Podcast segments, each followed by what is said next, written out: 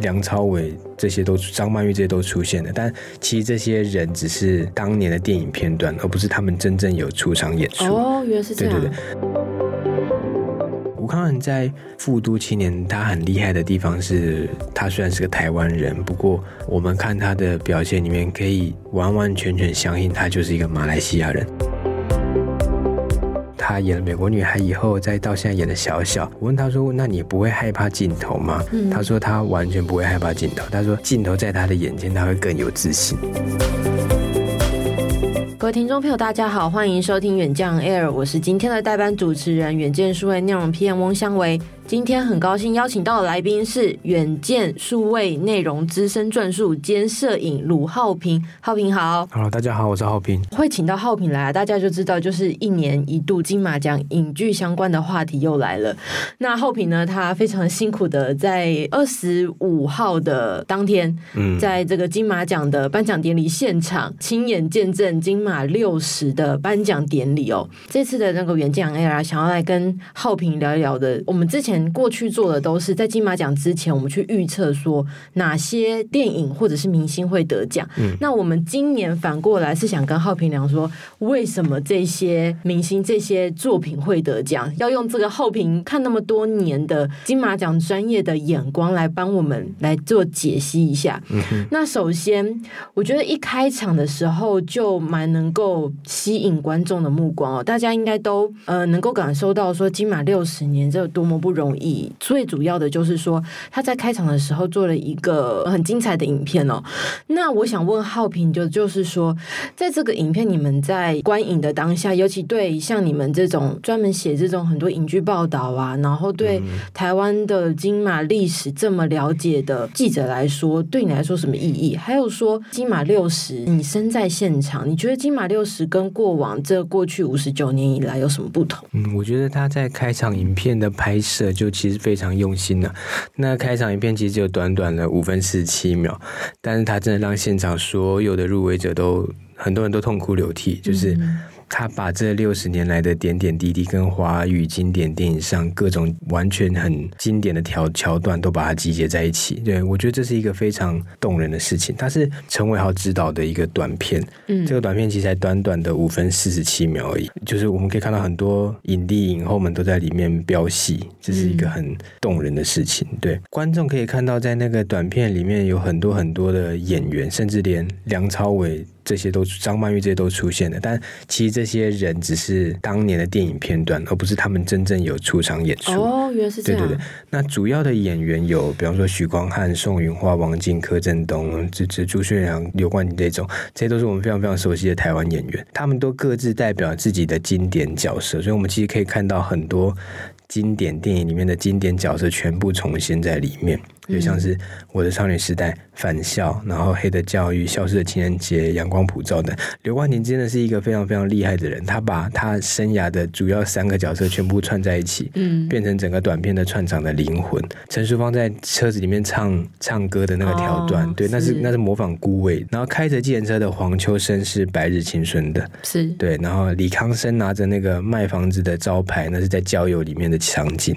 林柏宏跟谢欣颖在拿着雨衣穿。那雨衣站在路边，那是怪胎。所以还有观众最印象深刻，就比方说张孝全跟桂纶镁骑着摩托车过来，那是女朋友跟男朋友。嗯，那张震的气魂，然后他跟十六岁的自己在孤岭街少年事件的自己对望的那个时空交错的感觉，其实也是很感动的。对，这个影片真的是我们光是想象他要如何串起这些所有经典的元素，就无法想象他到底有多么不容易了。那陈伟豪真的很厉害，把这些东西都全部串在一起。陈伟豪导演，他就是今年有关于武汉鬼变成家人这件事，对，他是那个关于我我和鬼变成家人这件事的导演嘛？对对对对对，他真的是啊非常厉害。像刚刚浩平讲的这些电影，大家应该如果台湾人有在关注电影的话，应该经典的场面大概七八成都有看过。对，可是他最厉害的就是他把这些角色、这些剧情用一台公车，嗯、然后把它毫无违和感的把它串起来。那在最后，李安。导演说下 action 的那一幕，我觉得大家应该都会起鸡皮疙瘩吧？对，我觉得他当中，比方说他还清楚的用了梁朝伟的色戒跟无间道的画面，对，在一路顺风里面开车的许冠文，然后还有无间道里面从车从顶楼上掉到车顶上的黄秋生，嗯。结果那个尸体还跟黄秋生在对望，那个我想那个、嗯、那个对影迷来说是一个好动容的瞬间呢，就是我们看到那些画面集结在一起，是，然后最后是经典的，比方说呃收音师、摄影师，嗯，他们他们自己扮演他们自己的角色，嗯，对，那个感觉是很很值得大家一定要去看。的。对，不只是有幕前的人，然后幕后这些最重要的推手们，他们也在这一部嗯、呃、像是小短片也有参上一脚，非常动容。这真的是很值得观众朋友们一看再看哦。虽然金马奖已经结束了，不过如果还没有看过这个开幕影片的人，就欢迎大家再去找来看一下。对，那我在想问浩平的是，就是你觉得今年的呃金马六十的现场和过往有没有什么比较不一样的地方，或者是你在现场有没有比较印象深刻的瞬间？我觉得光是开场影片结束后的那个演员表演，就是张艾嘉、李安跟李冰冰他们三个人站在台上跟大家手舞足。嗯，那个也是以前从来没有过的，因为以前李安也不会参与开场的表演，他主要都是在台下观影。那他站在台上跟大家表演互动，嗯，其实就蛮值得令人回味的。嗯，加上我们看到两个终身成就奖的颁奖，那个也是这个一甲子的金马奖来说是蛮感人的一件事情。嗯，对，我们其实可以看到大家都真的很爱电影。当这一群热爱电影的演员跟导演们跟工作人员齐聚在一堂的时候，那个现场的气氛是很。很活跃、很欢乐的。嗯，虽然可能有人没有得奖，气氛比较低迷，但是大家一起在那个场合里面相聚，然后听着大家得奖的感言，对，我觉得这是很棒的一刻。虽然可能没有像当年金马五十有个大合照的桥段或什么的，嗯，我觉得他不再用个大合照，也许是因为阮经天的伤，对，所以就是阮经天当然也在跟跟陈以文颁奖的桥段也自己酸了自己一下。嗯，对，我想这个真的是值得大家，就是他真的也被骂过多。次了，也也许真的可以在这个时候，真的可以说，真的都过去了，没错，就是大家可以不用再骂他，都都都对，都十年了，不用再讲。他那个颁奖的桥段，完全是给自己一个最好的台阶了。我觉得大家都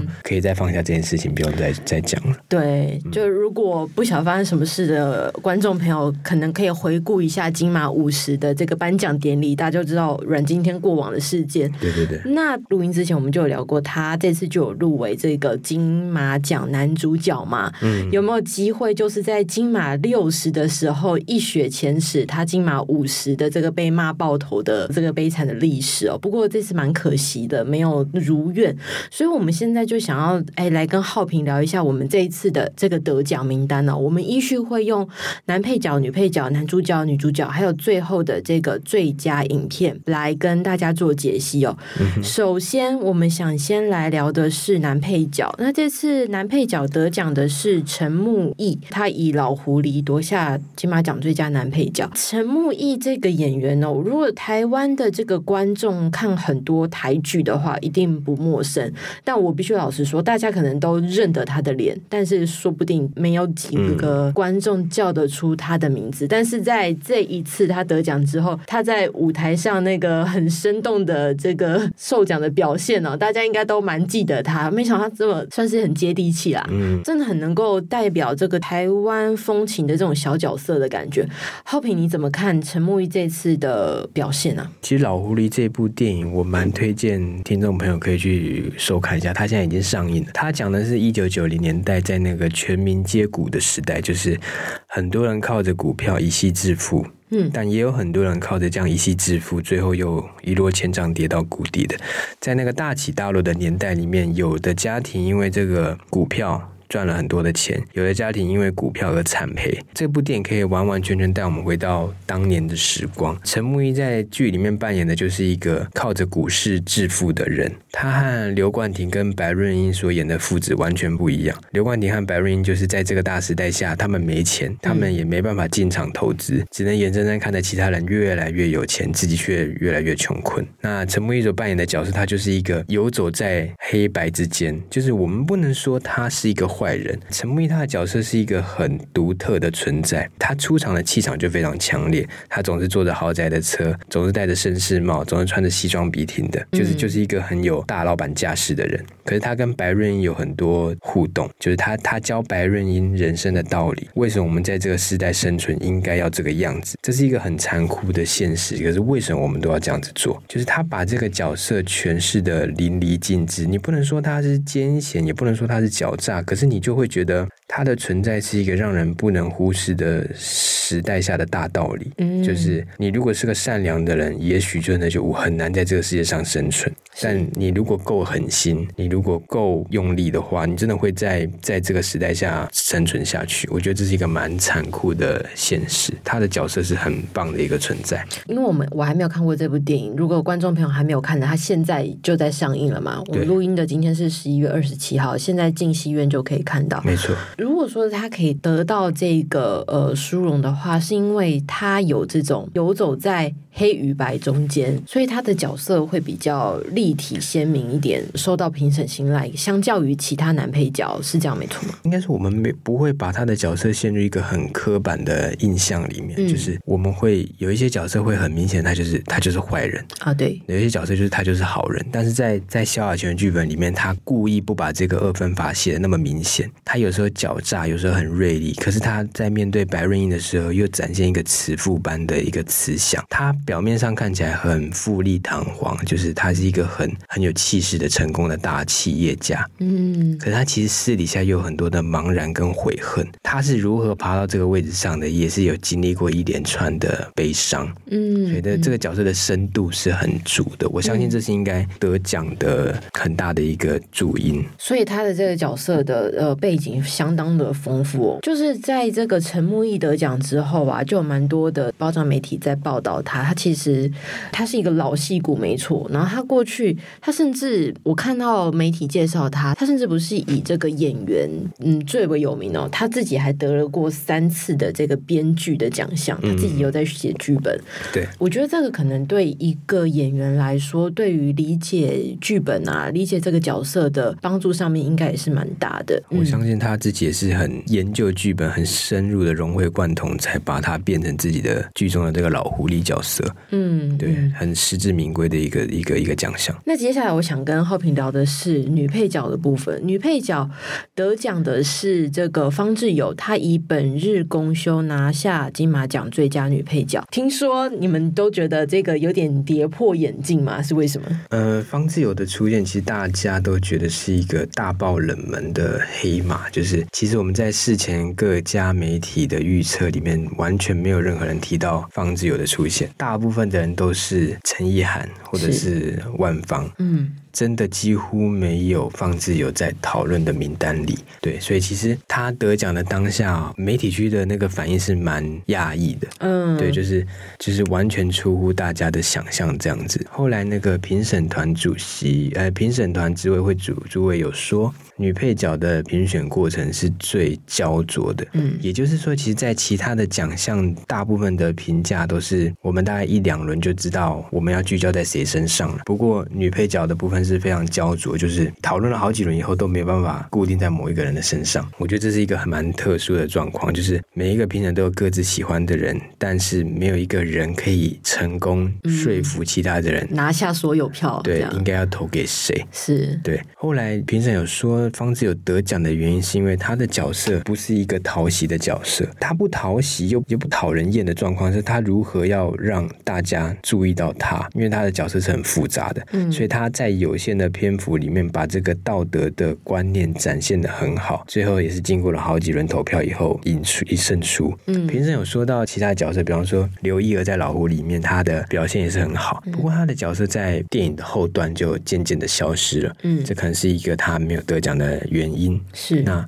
万芳赢在她的内敛跟沉稳，但也没有被被青睐。对，那陈意涵是充满爆发力，而梁雍婷这个角色，梁雍婷是在呃白日之下扮演一个。个心智年龄只有八岁的弱智患者，对他，他对于身体的控制跟自己的表现也很好。经过这么多一轮、这么多好几轮的讨论以后，大家还是把票投给了方志友。只是这个过程真的是比较焦灼的。所以说，方志友他这次能够拿下这个奖项，应该是说他把呃比较平凡的角色，相较于刚刚浩平盘点的这其他几位入围者，他是比较比较没有讨人喜欢，也不会被讨厌的这样的一个角色。对对对他相较起来，可能会对评审来说，可能是比较有挑战性的。他的角色就是一个不想要前夫一直乱花钱去帮助别人，但他其实又是为了这个家庭的好，他不想要先生当一个烂好人。嗯，那他们两个也是因为理念不合而离婚。那他要如何在这个看起来很日常又很平凡的角色里面展现他充满魅力的一面？我相信他应该也没有料到他会得奖。我觉得对，但是对，但是他确实也得到了评审的肯定。嗯，对对对。说到方志友的话，大家民众应该对他比较有印象，都是一些呃台剧的部分。我记得他是从那个星光大道那个歌手出来的嘛，他跟这次也有入围男主角的林柏宏，他们都是同一届的，对同一届的，他们都是从歌手然后转成这个戏剧的。老实说，其实挑战性也蛮高的。对，那方志友他过去都是以像那种 TVBS 的那种家庭剧比较多为主。我对我自己个人对他的印象是这样，他在这个电影的作品上反而比较没有那么多琢磨。对，所以很期待他未来能够在这个大荧幕上还会有更多的作品。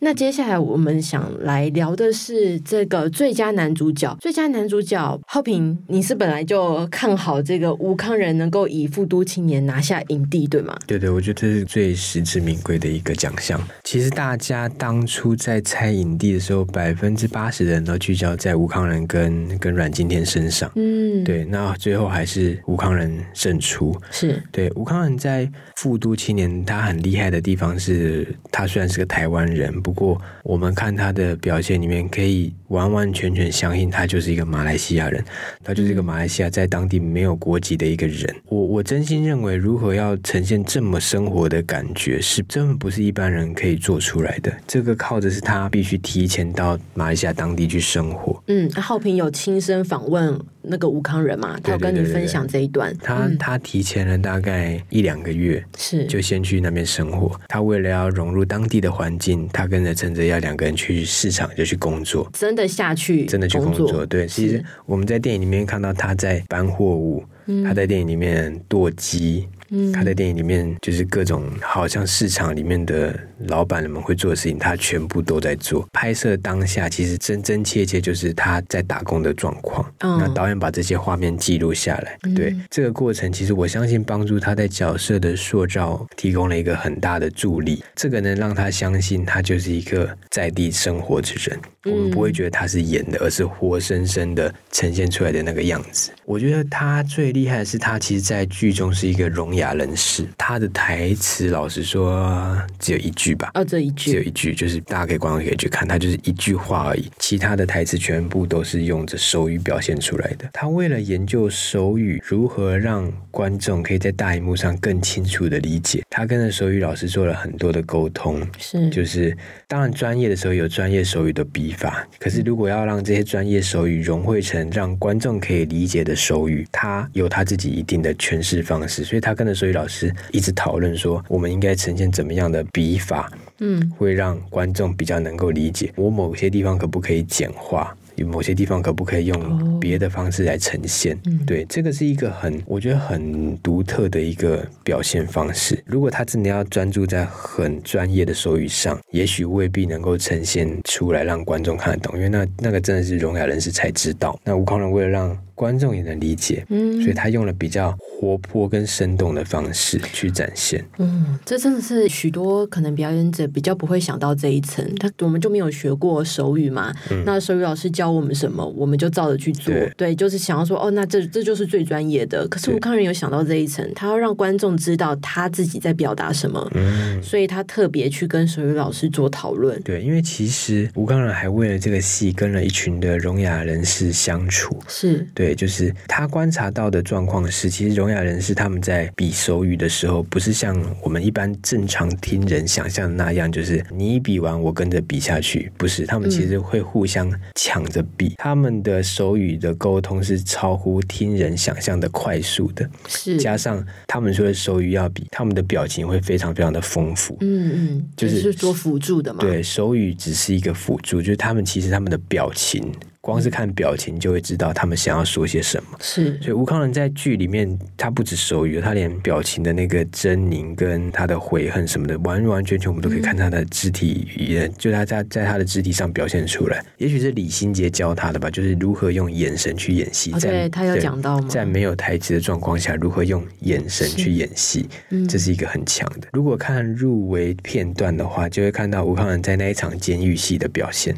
是很多人就短短那十秒就被吴康仁动容了。嗯。我必须说，吴康仁在《复读青年》里面最后两场的监狱戏，可以是他现在生涯目前最具代表性的一个演出了。哇，这么如此的高评价！对，那个难的点在于，他绝对不是一般演员可以做出来的一个表现。是，那真的观众一定要看那一幕，就是我相信在那个在那个无声的情境里面，会深深被动容。那个真的不是一般人可以做到的，嗯，的呈现。所以，就连李安都说那是一个满分的表演，就是那个完全是无可挑剔的演出，太厉害了。大家如果想看的话，就在十二月初，这个《复读青年》就会在全台湾戏院上映，一定要进戏院支持。我记得，呃，吴康仁啊，大家都说他演什么像什么嘛，那是因为他他自己有分享过，他入行之前他做过超过四十份的工作。嗯，我记得他说过一句这个名言，就是他说：“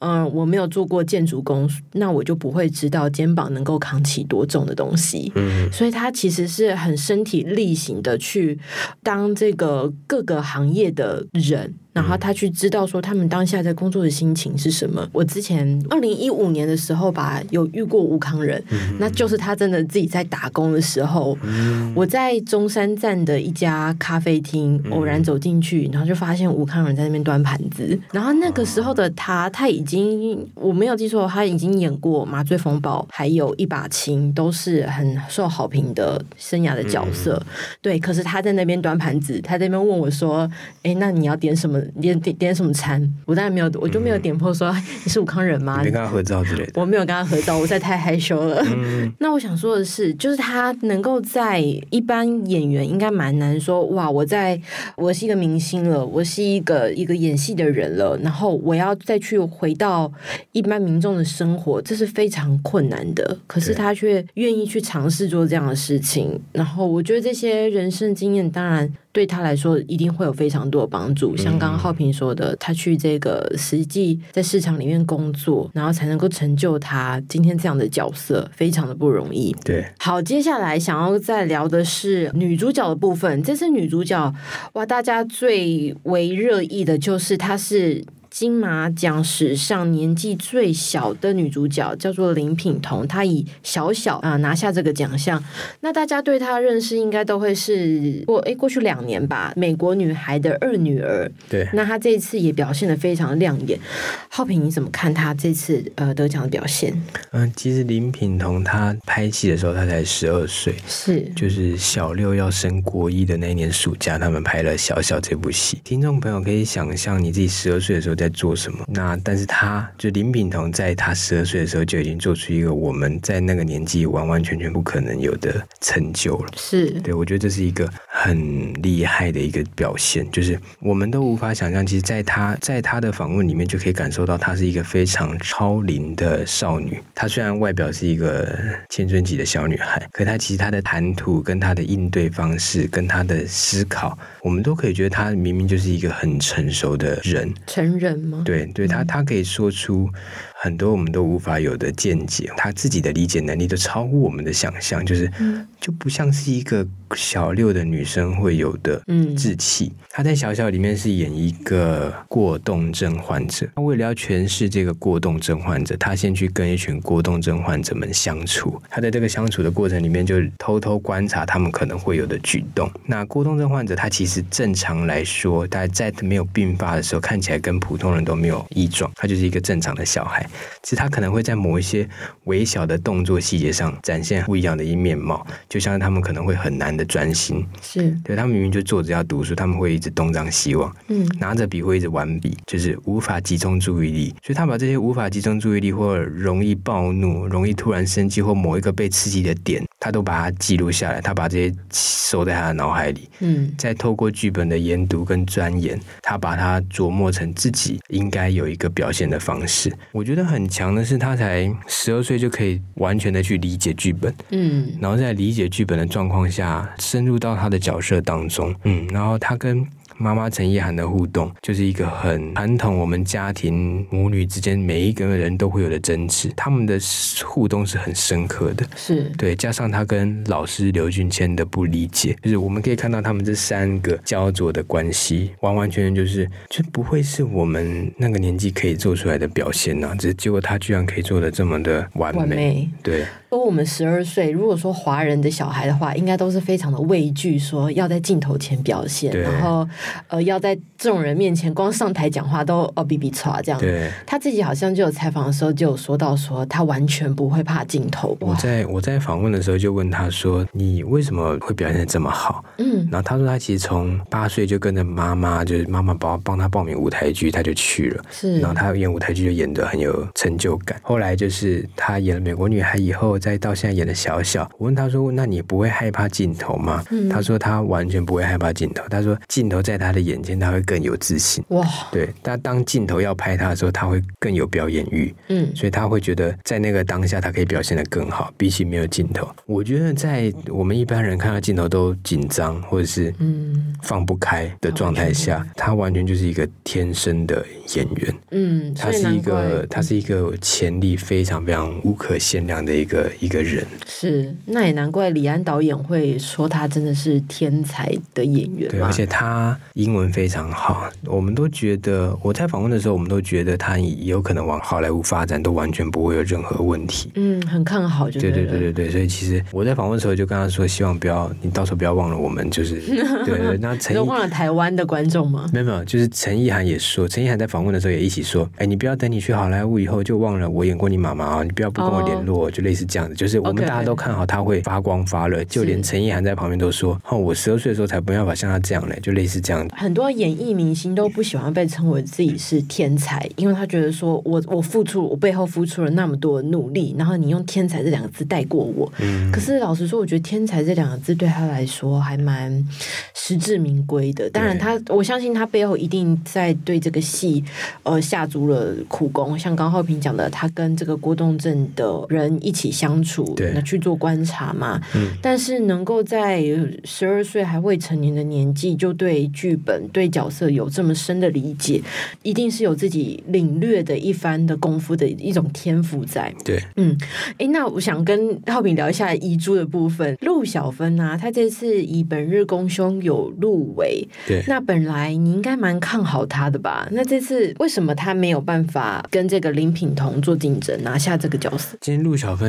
表现也是很自然，然后她、嗯、他暌违这么多年，二十年没有演戏又再出来，啊、其实也是很棒的。就是我们大家当初在想的得奖者也应该会是陆小芬，不过我觉得可能是林品彤太过抢眼了，所以把他的光芒给盖掉了。就是大家都把焦点聚焦在林品彤身上，然后评审有说他的那个林品彤表现是有条不紊，然后完全不露馅，那个细腻的程度是大人无法做到的。对对对，所以盖过了陆小芬。可能得奖的一个光芒，嗯，对。那其实最后最后进入最后女主角讨论的是胡林跟林品彤。哦，OK，对对对，其实陆小芬也没有到最后的决选的名单。嗯、胡林他在戏里面是扮演一个，他努力的为了女儿要考上高考。就是在中国的那个社会下，要考上高考是一个很难的事情，所以他无所不用其极的要帮助他女儿去考上一个好学校。在这个过程里面，他就有一些没办法偏差，或者是他会做出一般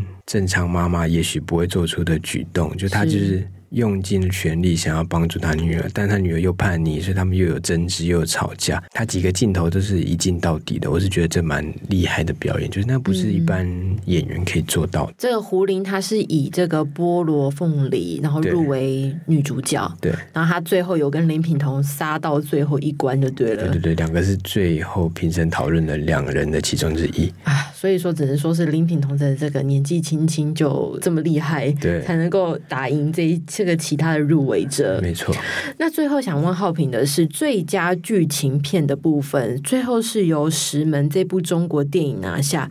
在颁奖之前，浩平就一直狂大力推荐我这部电影，他叫我一定要去看金马影展。那我因为时间关系就没有去看，我现在非常的后悔。嗯、对，可能未来他就会有机会可以上这个院线片的部分。浩平你自己也很喜欢这部电影嘛？那你觉得为什么他能够打败这么多的这么厉害的作品？我觉得《石门》得到最佳影片的当下，其实大家在台上听他们的感言，就觉得他们很强，就是他们其实真正的剧组最少不过三个，最多不过五个而已。剧组这么少人哦？对，就是他两个导演，一个导演身兼编剧，一个导演自己身兼摄影师。是，对，然后他的演员完完全全就是他们自己的家人。嗯，对，除了女主角姚红贵以外，嗯、姚红贵的爸爸妈妈就是女主角，呃，就是导演黄记的爸爸妈妈，就是拍摄地点的那个诊所，就是爸爸妈妈开的诊所。嗯。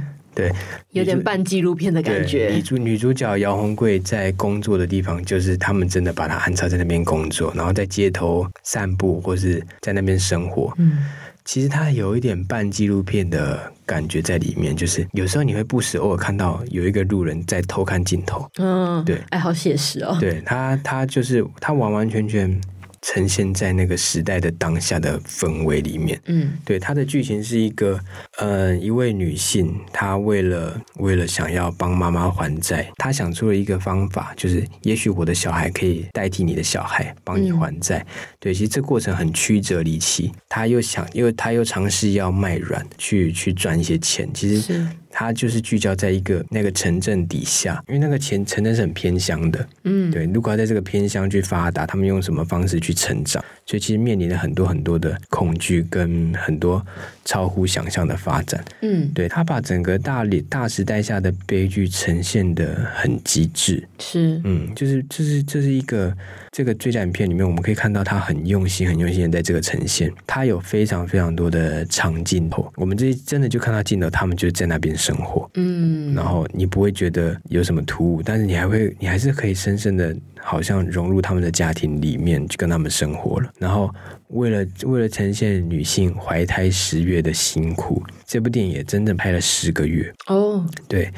这十个月来呢，他从二零一九年的夏天拍到了二零二零年的春天，刚好是疫情爆发的时候。对，所以在电影里面的疫情爆发的桥段，完完全全就是刚刚好在中国疫情爆发的模样，不是排练出来的，而是真实的、的真实的当下。其实很有趣的是。拍摄到一半，他妈妈去剃了光头，是那怎么办？他就把这个也融入剧情里面好了，就是他妈妈戴着假发，他妈妈完全理光头的模样，嗯，就拍摄出来。嗯、他爸爸拍摄到一半，从楼梯上跌下来了，嗯，对，那怎么办？他必须拄着拐杖，他也把拐杖的画面直接融入到电影里面。嗯、我觉得这是一个很。